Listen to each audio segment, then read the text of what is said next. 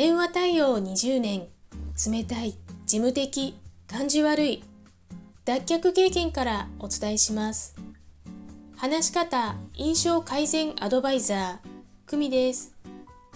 このチャンネルでは話し方や印象改善のコツまた日々の学びをアウトプットしています。今日はブックレビューです。野口隆二さんの文系 AI 人材になる。統計プログラム知識は不要です。初めての AI 入門書として事例が多く読みやすい一冊でした。文系人材は AI を作るのではなく AI を作る以外の AI 周りのことをする。社内業務に精通している文系人材はそれを活用しつつ開発者とユーザーの橋渡しとしてのポジションで活躍しようというものです。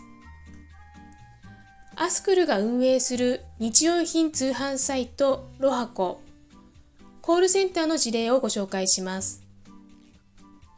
人工知能を活用した自動会話プログラムチャットボットまなみさん電話やメールの問い合わせの50%を導入したまなみさんで賄っています。